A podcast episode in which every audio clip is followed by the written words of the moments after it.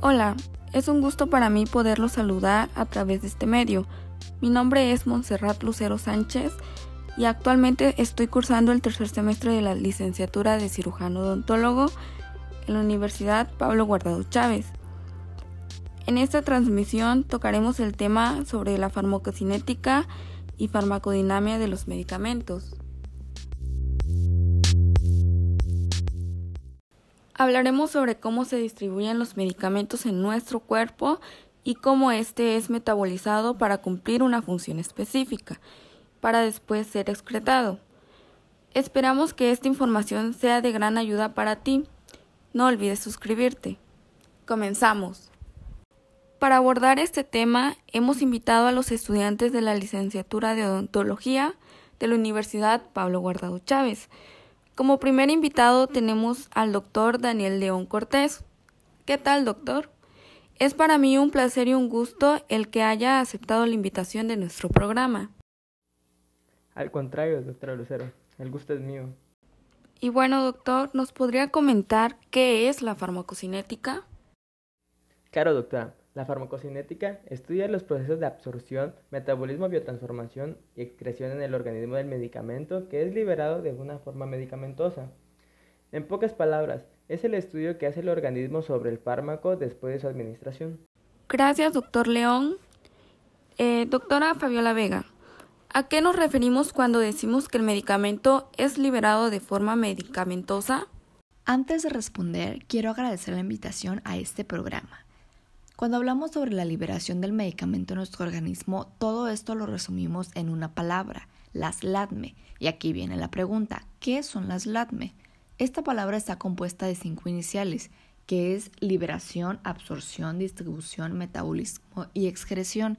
Es decir, la farmacocinética estudia el movimiento de los fármacos y que además dichos movimientos están regulados por leyes expresadas en modelos matemáticos. ¿Por qué es importante conocer la función de la farmacocinética? El conocimiento preciso de la farmacocinética tiene extraordinaria importancia ya que cuando la conocemos a la perfección nos permite predecir la acción terapéutica o tóxica de los fármacos en nuestro organismo. Muchas gracias, doctora Vega. Y doctora Espinosa, ¿nos podría explicar el proceso de liberación y absorción de los medicamentos? Con todo gusto, doctora, y agradezco antemano su invitación. La concentración en la biofase está condicionada por la liberación desde su forma farmacéutica. Esta tendrá variables con el tiempo, los cuales darán como resultado un equilibrio dinámico entre los procesos de absorción, distribución, metabolismo y excreción. Cuando se habla de absorción, nos referimos al estudio de la penetración de los fármacos en el organismo. En la absorción se dará un proceso de circulación sistémica, este proceso se hará referencia al paso de los fármacos desde el, desde el exterior al medio interno. Otra característica que se da en la absorción es que los fármacos deben atravesar membranas biológicas en este proceso y en los restantes, a los que quedan sometidos en el organismo. Muchas gracias, doctor. Y usted, doctor Guillén, nos podría hablar sobre el paso de los fármacos a través de las membranas biológicas. Encantado. Algo de lo que me gustaría dar énfasis es que los fármacos pasan habitualmente a través de, las células y no entre ellas. Es por lo que la membrana plasmática será siempre la barrera de desplazamiento de una molécula en el organismo.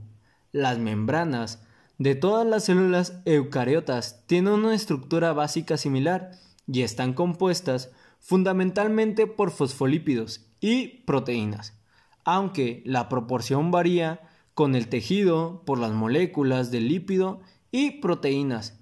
Se mantienen siempre unidas por enlaces no covalentes. Doctor Guillén, ¿usted cómo definiría el proceso de distribución?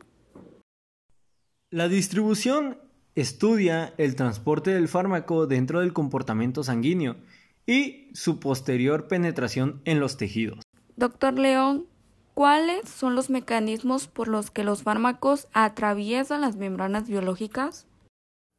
Están los procesos pasivos de difusión, los cuales abarcan la filtración a través de los poros y la difusión pasiva directa. Otra difusión es el transporte especializado, el cual se puede dar a través de una difusión facilitada y un transporte activo y por último tendremos los procesos de endocitosis y exocitosis. La utilización de ionóforos y los liposomas. Pero de todos estos procesos, la más usada por los fármacos para atravesar las membranas biológicas es la de difusión pasiva. Este proceso está condicionado por la lipofilia de sustancias, es decir, por su coeficiente de participación lípido-agua.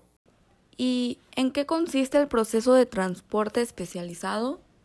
El transporte especializado precisa que la proteína transportadora de la membrana se fije en la molécula en cuestión, formando un complejo más liposoluble, atravesando mejor la membrana que el sustrato original. Doctor Espinosa, ¿nos podría hablar sobre el metabolismo y la excreción de los fármacos? El metabolismo de los fármacos se compone de dos fases. La primera involucra la oxidación, reducción e hidrólisis del fármaco, y en la segunda fase se dan las reacciones de conjugación, glucuronidación, acetilación y transulfuración. Para que el fármaco pueda ser excretado, o en su caso eliminado nuestro cuerpo, tuvo que haber cumplido ciertas características primordiales. Considero que la característica principal es la del metabolismo, que se obtiene después de ser absorbido el fármaco. Pues sin el metabolismo no existe una eliminación. En el metabolismo o biotransformación se ejercen cambios químicos en las sustancias extrañas que no tienen la facilidad de poder eliminarse por sí solas del organismo. Aunque no siempre es así, ya que los fármacos y las sustancias que son hidrosolubles tienen la característica de poder eliminarse sin llegar a tener ninguna transformación, pero con las que son liposolubles no corren este riesgo, ya que ellas necesitan del efecto de la transformación convirtiéndose en compuestos más polares y así poder ser eliminadas aunque estas sustancias sean filtradas por el riñón podrían reabsorberse por difusión a través de las células tuborrenales. ¿Y de qué se conforma la biotransformación microsomal? Este sistema metabólico se conforma de enzimas oxidativas del retículo endoplasmático liso hepático. Una característica relevante es que debe existir liposolubilidad para que ésta pueda ser metabolizado por los microsomas hepáticos, pues la molécula debe acceder a las membranas que lo conforman. Además, la capacidad de biotransformación del sistema se va a regir por el citocromo P450. Doctor Guillén, ¿Qué es la excreción? Se refiere a la salida de los fármacos administrados, así como sus metabolismos, iniciados desde el sistema circulatorio hacia el exterior. Los organismos, la excreción puede ser primaria o secundaria. La, primaria se da a través del riñón, pulmón, el sistema hepatobiliar y la secundaria se da por las glándulas salivales, estómago, intestino, colon, glándulas supraoideas, la mama, glándulas lagrimales, pelo, piel. La excreción renal se da cuando los fármacos son eliminados del organismo con ayuda de la glándula, que ésta está en el hígado. Estos, al momento de ser eliminados, tienen características como el ser inalterados o como metabólicos activos. Después de ser excretados, por el riñón se va a penetrar una concentración más elevada en el plasma sanguíneo. El plasma sanguíneo es filtrado a través de los capilares de glúmero renal. Y bueno, hemos concluido con el tema de farmacocinética. A continuación hablaremos sobre la farmacodinamia. Doctor León, ¿usted cómo define la farmacodinamia? Sí, se define como el proceso que constituye el mecanismo de acción de un fármaco y el área de la farmacología que se encarga de su estudio. Cabe aclarar que la mayoría de los fármacos producen su efecto biológico por su unión a macromoléculas de naturaleza proteica, denominadas receptores que se encuentran en la superficie de la membrana celular o dentro de esta. ¿Y qué son los enlaces no covalentes? Un enlace hace referencia a la interacción del fármaco con el receptor. Este se puede producir a través de diversas maneras pero la característica más relevante del enlace no covalente es que el enlace es reversible, por lo que una vez que se produce el efecto biológico ocasionado por la interacción del fármaco con el receptor, puede ser liberado y está listo para unirse a otras moléculas del fármaco. Doctora Vega, ¿por qué es importante saber la interacción del fármaco con su receptor? Es importante ya que de esta forma sabemos lo que provocará la alteración de algunos procesos fisiológicos del organismo, estimulándolos o inhibiéndolos, y saber que esto no crea nuevas funciones. Y bueno, ¿cómo se clasifican los receptores, doctor Guillén? Un receptor se va a clasificar conforme a su mecanismo de, de transducción. Existen cinco tipos de receptores, los cuales son acoplados a proteínas G, acoplados a canales iónicos, unidos a enzimas, acoplados a proteínas transportadoras y los intracelulares. Esos son los tipos de fármacos de receptores que intervienen en el mecanismo.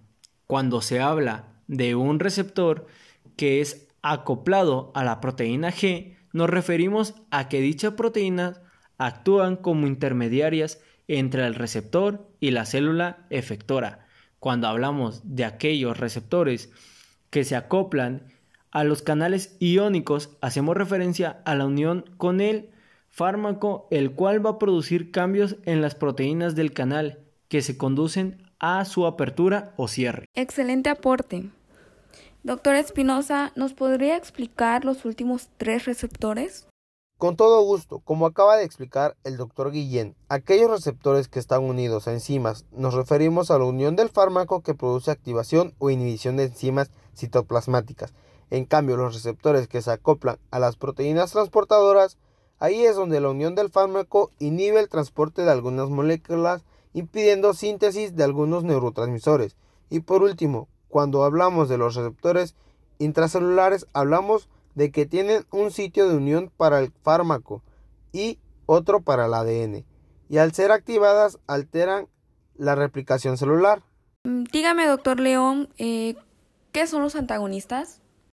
Son aquellas capaces de bloquear o disminuir la respuesta producida por los agonistas.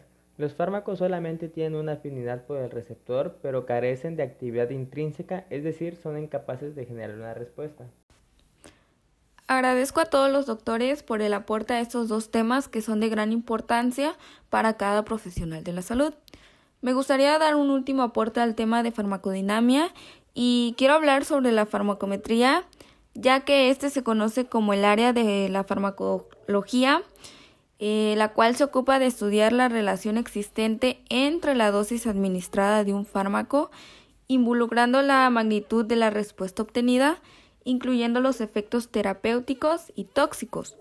Pero cuando hablamos de la magnitud de la respuesta biológica, hacemos referencia a la intensidad de la respuesta o la frecuencia con el canal de la dosis de un fármaco, la cual produce una respuesta y es consecuencia de dos factores que es el número de complejos fármaco-receptor, y la concentración que se alcanza del fármaco en el sitio de acción. Y bueno, muchas gracias por escucharnos y con esto concluimos y se despide de ustedes los doctores Montserrat Lucero, Fabiola Vega, Daniel León, Alejandro Guillén y Pedro Espinosa.